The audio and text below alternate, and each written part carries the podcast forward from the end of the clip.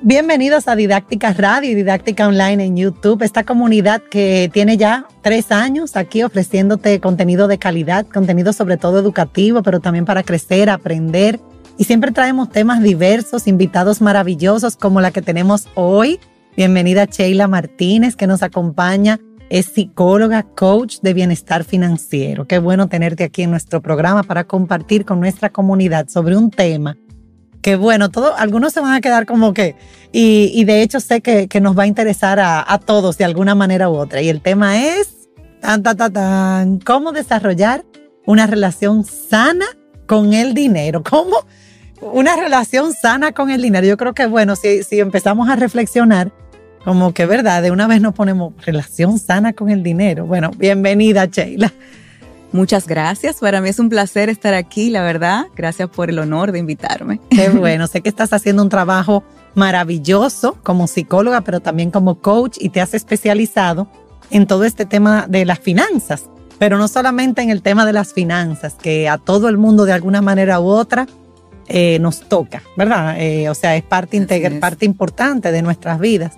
Eh, y, pero también como el componente emocional. ¿Verdad? O sea, emoción y dinero. Así es. Eh, que qué interesante, ¿verdad? Porque verlo desde esa perspectiva, como que cambia un poquito eh, eh, la, connotación con la que hemos crecido o, la idea del dinero con la que hemos crecido. Entonces, cuéntanos un poquito, primero como que entender esto de, de tu trabajo, qué vienes haciendo, por qué ese enfoque de, emoción, dinero, relación con el dinero. Cuéntame un poco sobre eso. Claro que sí. Bueno, fíjate, yo, eh, bueno, soy psicóloga como segunda carrera. Eh, antes de eso estaba en negocios y, trabajé por más de 10 años en una multinacional del sector de información crediticia. Y ahí pues desarrollé programas de educación financiera, educación crediticia para los ciudadanos.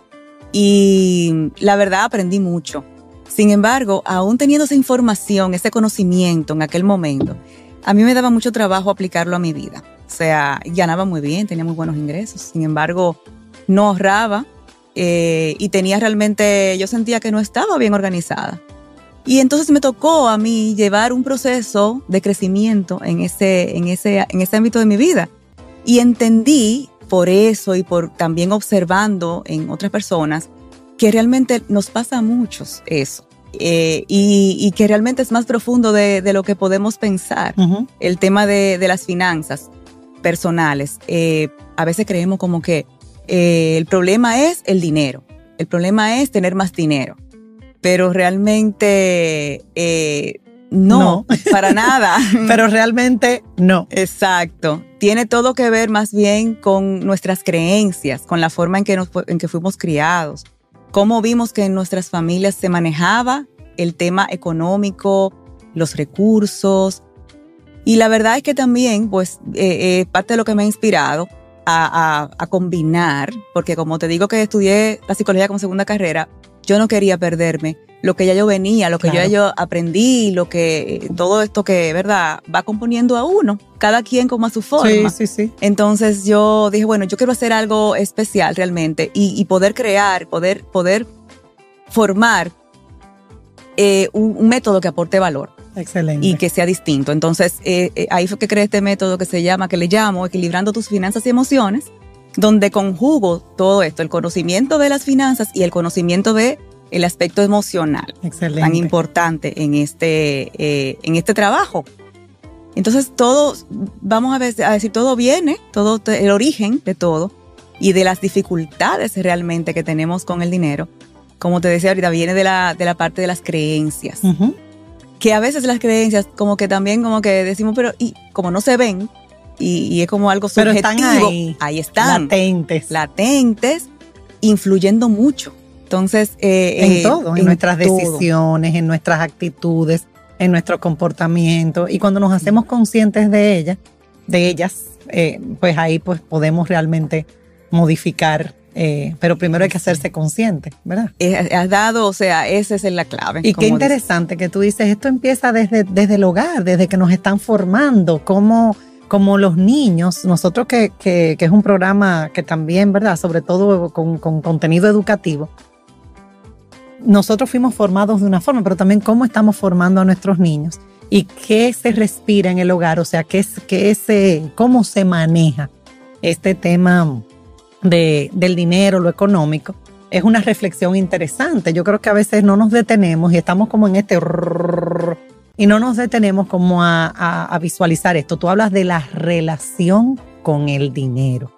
Eh, hay, me imagino que hay tipos de relaciones, o sea, hay formas de relacionarnos y tú que has trabajado con muchas personas, me imagino que con grupos, ves como una diferencia, ¿verdad? Como algunas personas quizás se podría decir que tienen una relación sana o equilibrada, pero como quizás algunas personas pues no necesariamente. Cuéntame un poquito de, de esas diferencias en la forma de relacionarnos con el dinero. Definitivamente. Eh, a veces no sabemos cómo que nos estamos relacionando de una manera sana o insana.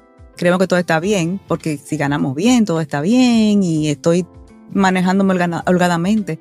Sin embargo, eh, ¿cómo nos damos cuenta? O sea, eh, vamos a decir, entre ver un grupo, cómo se maneja uno como otro, como tú dices, a final de cuentas, ¿cómo me doy cuenta? ¿Verdad? Del tipo de, relación. Del tipo de relación que tengo. Y ahí yo, yo invito a hacerse algunas preguntas. Por ejemplo, yo sé exactamente cuánto estoy ganando.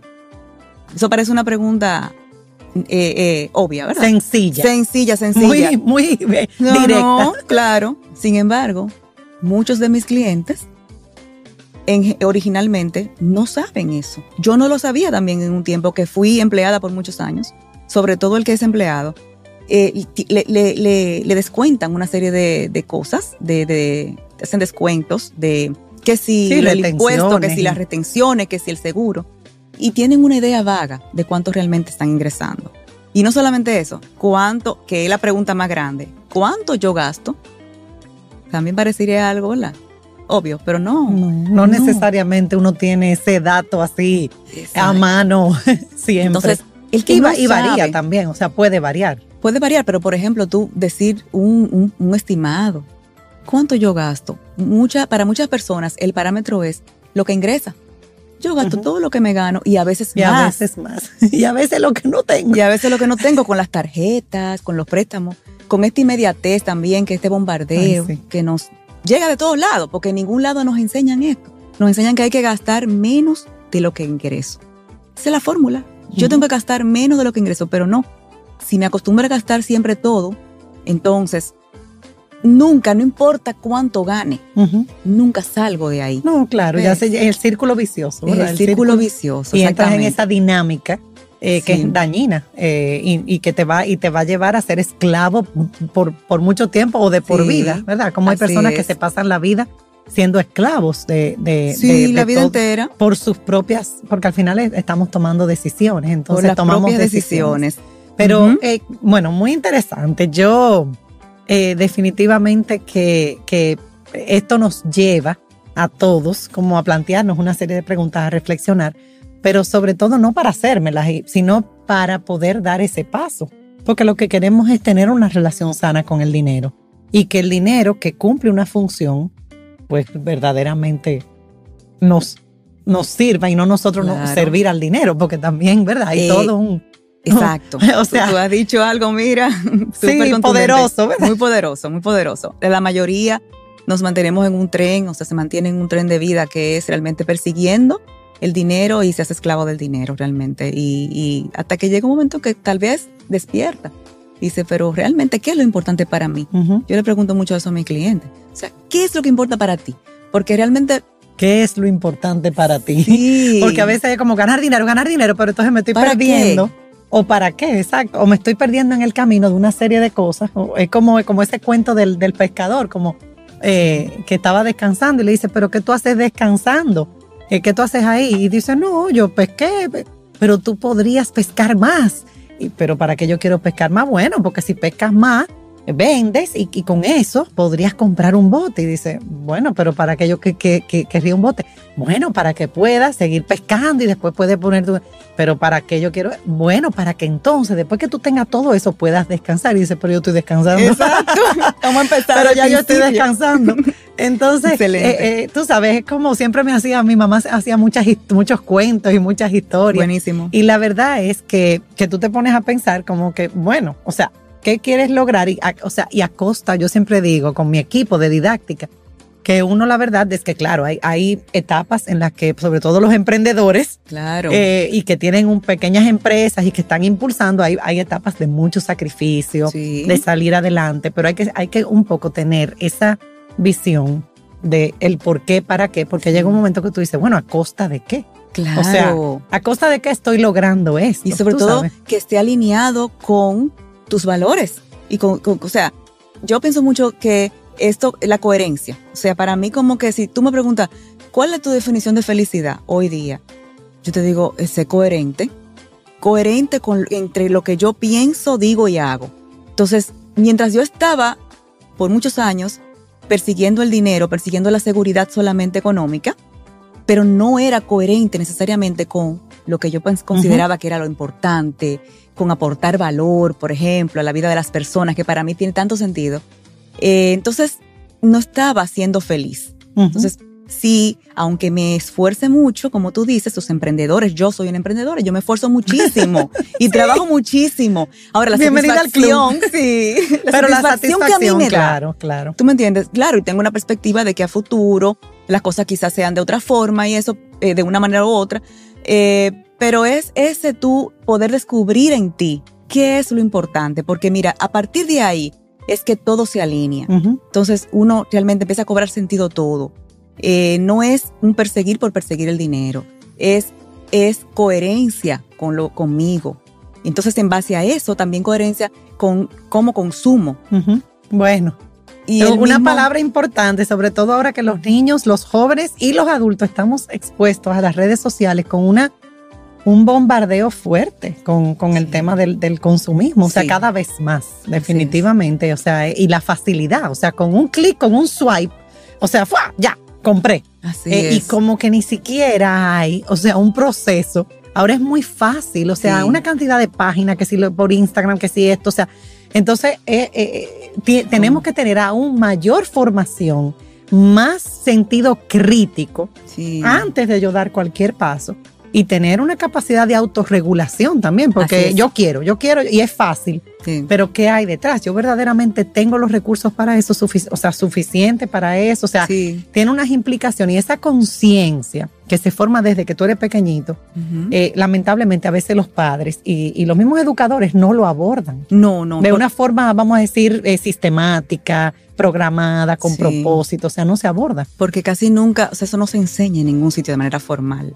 Fíjate que es como uno va aprendiéndolo Sobre la marcha. sobre la marcha, dándose su, su- dándose sus buenos su- su- eh, tropezones. sus Exacto. tropezones, así mismo es. Así mismo es. Y la, y la verdad es que es una, una invitación también a todos los que estamos educando y que nos están escuchando y nos están acompañando eh, a, que, a que abordemos estos temas y que, y que incluso compartamos. Yo comparto mucho con mis hijos, incluso desde pequeños, las experiencias. O sea, miren mi empresa y mira esto, o mira la luz, en cuánto llegó la electricidad, porque es que hay que hacer conciencia Claro. de, de, de qué cuesta vivir y de y esto está caro y esto.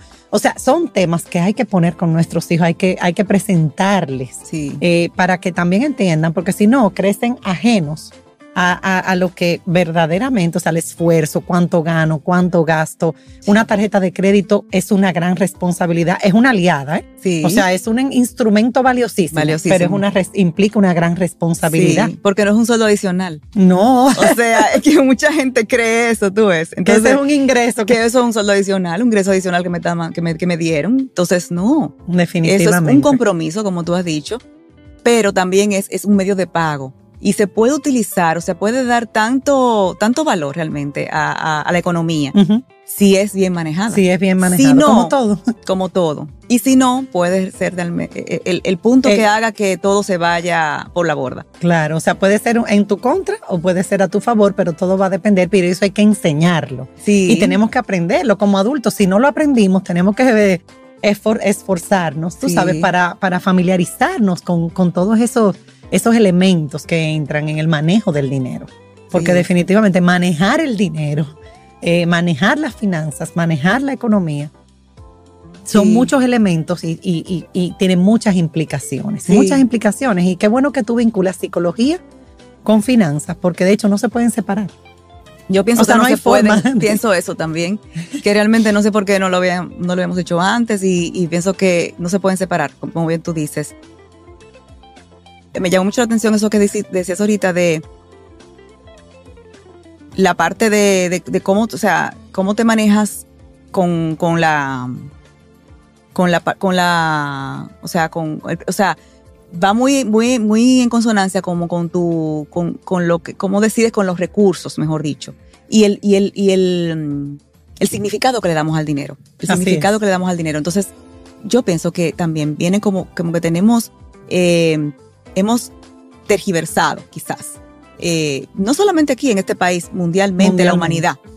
Le hemos puesto quizás atributos que no tiene y le hemos quitado otros eh, que tiene al dinero en sí.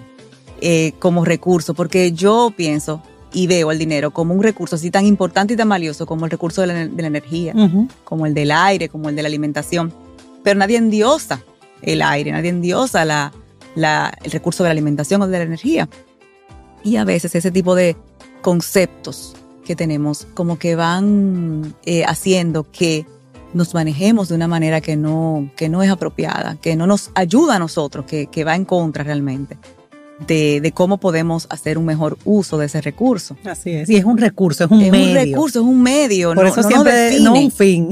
no nos define no nos define. Que lamentablemente a veces culturalmente, ¿verdad? Es como que lo que yo tengo eh, va a, o sea, es lo que me representa, es lo que, y no, o sea, es, parte de eso. Sí, eso es parte de como también, eh, bueno, eso es todo un programa que tenemos que analizar la cultura, ¿verdad? Porque tenemos una cultura muy particular. Así es. Pero sí, eh, qué interesante porque em, esto es un tema fundamental, o sea, no podemos vivir sin dinero, el dinero es un recurso, como tú decías, valioso, necesario para poder, pues, eh, suplir nuestras necesidades para poder eh, acceder incluso hasta una buena educación, o sea, hasta una buena educación, acceder a los servicios, acceder a, muchísimas cosas, pero en el proceso, o sea, hay un, hay un elemento que tenemos que considerar. Si yo les pregunto a ustedes que nos acompañan hoy, a Sheila y a mí, ¿qué es el dinero para ti?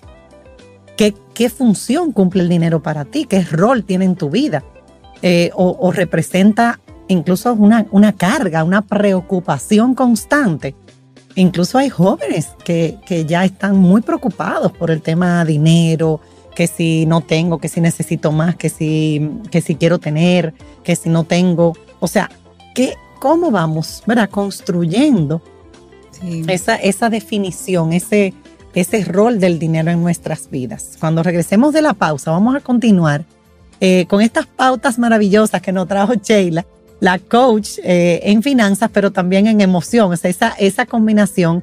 Y, cómo podemos lograr pues esa, esa relación sana con el dinero. Yo creo que lo primero es preguntarnos, reflexionar, pero también vamos a ver cuando regresemos algunas recomendaciones, algunas pautas y también qué no hacer, qué debemos evitar, porque a veces tenemos ya esos hábitos, como tú dices, esas creencias y actuamos por default, como en automático, y no nos estamos dando cuenta del daño que nos estamos haciendo y que quizás estamos haciendo en nuestras familias también, o sea, en, nuestros hogares, porque son decisiones que impactan eh, de todo tipo.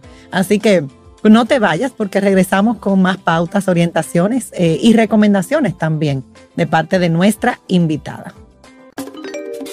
En breve regresamos con Didáctica Radio.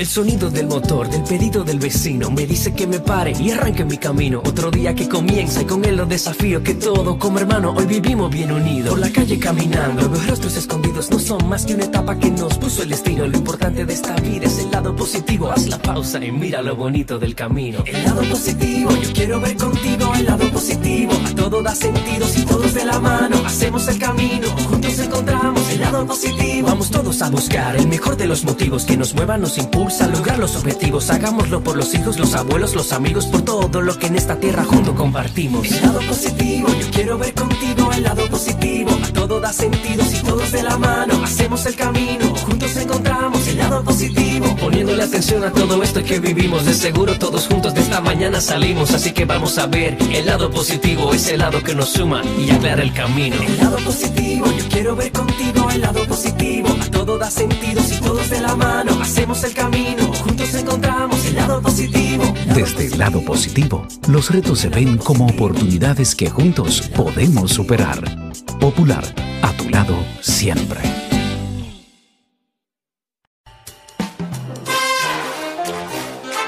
Ya estamos de vuelta con Didáctica Radio.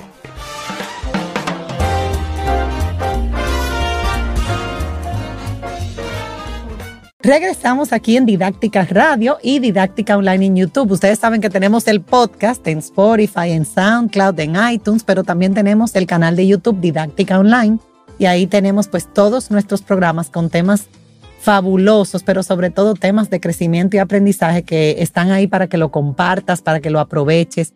Y qué bueno que, se puede acceder desde diferentes vías a este contenido de calidad que ofrecemos aquí en, este, en este programa. Gracias Sheila de nuevo, qué bueno eh, poder seguir eh, aprendiendo contigo, junto a ti. Eh, sé que estás haciendo un trabajo muy, muy lindo, vinculando la psicología y, todo el tema de finanzas, que como yo te decía, no, no, no deben, no, no pueden separarse. pero me gustaría ahora, pues, enfocarnos primero en qué tú ves en tu experiencia con todas las personas que acompañas o los equipos ¿Qué tú ves que son esos, o sea, qué tú has visto que son esos hábitos, esas conductas que tú dices, no, no hacer esto? Así, las, más comunes. Sí, bueno, de las más comunes está primero ese no saber cuánto gasto, esa desconexión con realmente cuáles son mis patrones de consumo y gastar de manera automática. automática. Eh, sí, es un automático, exactamente. Tipo, todo es fácil, como tú decías ahorita, todo es fácil, todo está a la mano, al alcance. Eh, y a veces tampoco es esa, esa, el no ejercitar, el esperar también, el, el, yo, el, el, darle un tiempo para pensar si realmente necesito algo antes de, de, de tomar una decisión. Y ahí, y ahí entra también el poner en una balanza qué realmente necesito y qué es lo que yo como que quiero, qué es un lujo, o, o tú sabes que es una necesidad y qué es yo siempre digo que todo un se deseo. puede. Sí, exactamente. Que es una necesidad y que es un deseo. Es importante de, eh, poder identificar.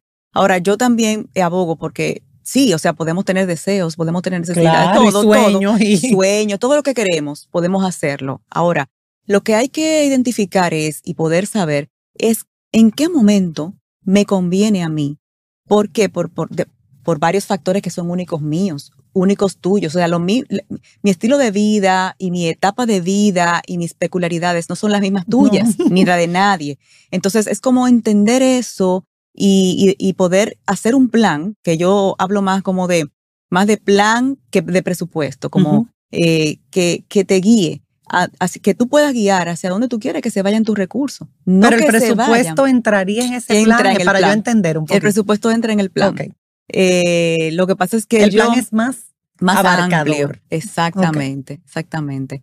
Y no, y bueno, realmente eh, también me gusta decirle guía, al mismo presupuesto. Guía, plan, presupuesto, muy bien. Sí, porque no, hay que ver si, si todos los que nos están escuchando, pues eh, están diciendo, uy, necesito hacer mi plan. Sí, claro. A veces cuando escuchamos presupuesto, como que nos ponemos un poco tensos. Sí. Entonces, como que yo manejo eso como vamos a hacer una guía. Porque ¿qué realmente es como hacia dónde yo quiero? Es decir, hacia dónde yo quiero que se vaya mis recursos, eh, hasta donde yo quiero colocarlos, en lugar de que se vayan para donde ellos quieran. Porque si yo no sé, quieran. donde ellos quieran, porque no sé de qué, que yo no sé a dónde se va mi dinero. Ah, no, tú no sabes. y de repente llega fin de mes y yo no sé en qué se me fue. No sé en qué se me fue. Eso es muy común. Ese es de los errores más comunes. En algún lado está, ¿verdad? En algún lado está. ¿Y cómo va a ser que el dinero te domine a ti? O sea, tú eres que lo, lo trabajas, ¿te entiendes? No puede ser. Entonces, eso eh, esa Cualquier parecido con la realidad, pura coincidencia. es muy común. Y, bueno, ese, ese tú eh, también hacer ese para, o sea, ese, ese, pararte. Pausa. Ah, esa, pausa. Esa pausa para tú decir, yo voy a eh, hacer, o sea, yo voy a, hacer de una manera consciente. y suena fácil, pero cuando uno tiene eso instaurado, ya esos hábitos, no es tan fácil. Sí, a veces inclusive de los hábitos y de las creencias que hay instauradas. Hay inclusive creencias que son muy limitantes, por ejemplo, que el dinero no es nada espiritual. El que, no sé si alguien ha escuchado, el que tuvo, el, que tiene dinero, mucho dinero, algo malo tuvo que haber hecho. Entonces, ese tipo de comentarios que a veces lo escuchamos cuando somos niños, crecemos así, con esas ideas, a veces repelemos también. Si nos va muy bien o lo que sea. es como si fuera malo. Como si fuera malo. Y si tenemos, nos va bien, tenemos una holgura y algo guardado, hasta vergüenza a veces le da a algunas personas. Entonces, eso es muy limitante. Entonces, es como importante también identificar. Y claro, tú no estás desarrollando todo tu potencial. También. Eh, por, precisamente por eso. Sí, a veces una lealtad también. Y la verdad es que una la estabilidad financiera, o sea, el bienestar financiero, eh, es a lo que debemos aspirar todos. Exactamente. Mi mamá siempre decía, ni de más ni de menos, lo justo que yo necesito para vivir y vivir tranquila. Y la verdad es que a veces sí queremos acumular tanto que ya llega un punto que tú dices, espérate. Sí. O sea, eso es como un extremo. Claro, y a veces, Y a veces el otro extremo que tú dices, como que me, da hasta vergüenza, como que no lo veo como algo malo. Como Exacto. Eh, alcanzar ese, ese nivel, vamos a decir, de. Sí, sí. Y también, por ejemplo, ahí, mira, en las frases populares uno puede detectar muchas de esas creencias limitantes. Eso, por ejemplo, de que eh, yo, eh, no, no, o sea, no todo lo que tú estudias te, te puede dejar dinero. Hay, hay alguna carrera que no te van a dejar o que te, vas, a, vas a, pasar hambre. Si estudias eso, vas a pasar hambre. No, no. O sea, realmente, ¿cuántas personas no conocemos que tienen una carrera? O sea, de, todo, de todas las carreras que hay, de todos los oficios que hay, personas muy eh, prósperas, otros que no, porque no es, la, carrera la, que lo define es eh, otras cosas, son otras cosas que van más con la persona. Con la persona. Entonces, si uno piensa, bueno, al revés, si uno cambia, el, si uno remarca eso y dice, eh, si hago lo que hago, cuando hago lo que hago con pasión, con excelencia, los recursos fluyen hacia mí. Los recursos van a fluir. Ese, bueno, mira, ese es mi lema. porque a veces tú estás, necesito dinero, dinero, dinero pero te estás perdiendo de lo más importante. O sea, cuando yo, yo estudié educación y me identifico mucho porque incluso cuando dirigía la escuela de educación en UNIBE venían muchas estudiantes sufriendo porque querían estudiar educación y sus padres no se lo permitían porque no es una carrera que le va a dejar que de qué vas a vivir y toda esa preocupación. Y yo eh, duré muchos años y todavía, o sea, sigue siendo una banderada. Y digo, no, o sea, en, si tú eres bueno en tu carrera y hay una gama de posibilidades de, posibles eh, proyectos, espacios donde uno puede desarrollarse. Y claro que sí, que uno puede vivir de esto y, poner en alto esa profesión, en el caso de la mía. Pero la verdad es que eh, es, es interesante cómo se va, como va permeando, ¿verdad? Esa, esa idea y, y, te limita incluso hasta tomar una decisión en tu vida de algo que te gusta. y cuando tú haces lo que te apasiona, lo haces bien, como tú dices, los recursos van a fluir. Eso va a venir por añadidura algunas personas dirán, bueno, pero yo hago bien mi trabajo, pero sí, pero definitivamente que eh, a veces el dinero se convierte como en esa traba, más que, más que en, un, vamos a decir, eh, en, un en, un resultado de lo que es el, el, trabajo. Entonces hay que ver cómo lo estamos manejando en el proceso también, porque si no lo estoy manejando bien, pues entonces eso que estoy generando no me va a dar satisfacción, o sea, no me va a dar para, para poder vivir hay algo interesante. Yo me estoy leyendo un libro, se llama en inglés The How of Happiness, eh, el, cómo de, la felicidad.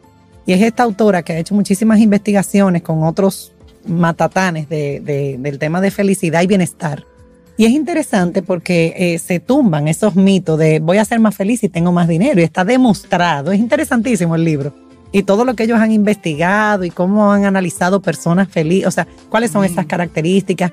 Incluso ella plantea que hay un por ciento que sí es tuyo, tu personalidad, pero eso es solo un por ciento. Y hay un por ciento mínimo que pensamos muchas veces que es grande, que son las circunstancias, como, ah, no, porque imagínate, te tocó esto, esto y esto, por lo tanto va a ser más difícil para ti ser feliz. Y ella dice, no, eso es un por ciento mínimo. O sea, muchas veces tú tienes unas circunstancias dificilísimas y como quiera, eres, eres, tienes la capacidad del bienestar. y hay otra parte que es eso, o sea, esas, esas habilidades, esa toma de decisiones, o sea, tú, tú eh, eh, eh, vamos a decir como acciones que tú haces para ser feliz, para lograr ese bienestar. Entonces, un libro muy interesante porque te da una perspectiva. Entonces, una de, uno de los mitos que se tumban es ese, si tengo más dinero voy a ser más feliz. Y está demostrado que no. Claro, claro. Claro, el dinero, el dinero suple y sirve para muchísimas Claro. cosas. O sea, es un medio maravilloso, Sí. pero, pero no necesariamente por tenerlo vas a tener mayor bienestar o, o felicidad. Así es, definitivamente. Y tampoco por tenerlo vas a tener menos problemas. Eh, muy, muy importante, ¿verdad? Sí. Sobre todo, porque muchas veces la gente cree, bueno, cuando yo se, tenga acaba- más se dinero, acaban mis problemas. se van a acabar todos mis problemas y ya voy a dejar. a veces No, traen más problemas. A veces trae más, se ponen U más grandes. U otro tipo de problemas, porque tener dinero trae otro. Es tristi- muy triste ver cómo familias se desintegran por el tema del Sí. dinero. Cómo, ¿Cuántas veces no hemos visto eso? Eh, Sí. Amistades romperse por temas eh, económicos, por temas financieros. O sea, Sí. si no se maneja bien, puede ser incluso un ente, ¿verdad? O sea, el dinero Sí. puede causar. Puede ser. O no el dinero en sí, Y no es el sino dinero. tú, Exacto, cómo, cómo lo maneja tú la lo persona. enfocas y cómo. El otro día yo escuché a Porque alguien no es el dinero en sí. No, exactamente, sino como que a veces eh, escuché el otro día a alguien que dijo, no sé, no recuerdo quién, como de que es lo que hace, tener mucho dinero, lo que hace como que resalta eh, eh, rasgos de la persona que quizá no se veían Como el COVID, que ha sacado a relucir cosas. Sí, y sobre todo yo me, también me, me refiero es a personas, por ejemplo, que se endeudan constantemente, por ejemplo, y, y pensar que tener más dinero ya le va a resolver cómo va a pagar las deudas y resolverlo todo. Y no, porque es un hábito, es un es una forma de, de comportarse y a veces eh, el, lo subyacente que hay detrás, o sea, lo que hay detrás, es una necesidad como estar como en, en esa, en un círculo como de, de- Ujú. hasta a veces de miseria eh, interno, o sea, que no, aparentaría que no, porque tiene muchas cosas, tiene muchas propiedades, tiene mucha, pero la persona se siente triste, se siente eh, Vacía. eh, vacía, se siente realmente desesperada muchas veces. ¿Cómo voy a salir de este lío? ¿Cómo voy a hacer esta cosa? Y ahí entra el componente psicológico, Y ahí entra el componente psicológico, que exactamente. siempre está presente. Así es. No hay forma de separarlo de nada de lo que hacemos. Así que definitivamente. ahí es que muchas veces abordamos el tema dinero y no entendemos que es tema Sí. persona. Exacto. o Sí, sea, el sí. tema es la persona. la persona. La persona y su relación con ese recurso que es tan importante como los demás recursos que tenemos a nuestra disposición Así es. y que necesitamos para vivir, porque se necesita. Eh, y entonces me preguntabas ahorita qué cosas son como importantes, ¿verdad? Como, eh, eh, o qué cosas hacer.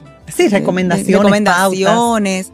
de manera Ujú. general, porque obviamente vamos a dar tus redes para cualquier persona que quiera pues ya Sí. profundizar, porque esto no es tan fácil, o sea, estamos dando pautas que yo creo que son valiosísimas, porque, creo no, yo estoy convencida de que son muy valiosas y muy necesarias, pero el trabajo empieza por uno de realmente tomar una decisión y arrancar.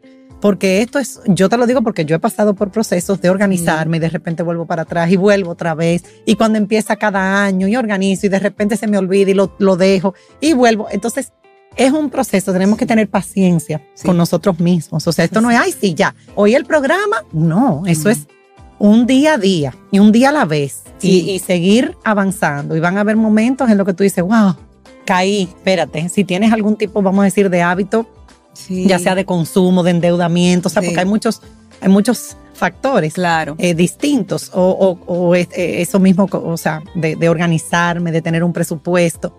Entonces, definitivamente es un día a día, es tomar decisiones, también qué mensaje estamos transmitiendo, yo viéndolo desde el punto de vista educativo, Sí. eh, a esos niños, esos jóvenes que van creciendo, cómo, cómo también Sí. abordamos el tema del dinero en nuestras vidas en general. claro que sí. Entonces, recomendaciones, pautas. Sí, bueno, eh, lo primero es buscar la forma de gastar menos de lo que ganamos. Y necesitamos buscarle un propósito a la diferencia que queda. Porque si no, se nos hace muy difícil. Esa es la realidad. Entonces, Si no hay un propósito. si no hay un propósito. Dame un ejemplo de propósito, por ok, favor. el primer Si propósito. te sobraron 10, es más, mil pesos, te sobraron mil pesos. bueno, primero usted, que yo. Usted es una joven, perdón, que está Sí. trabajando y le sobran. Usted logró gastar menos de lo que gana y le quedan mil pesos. Sí.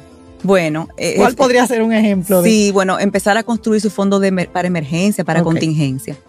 O, eh, o sea, ese es, o imprevistos, como hay muchos le llaman imprevistos, fondo de emergencia, fondo de...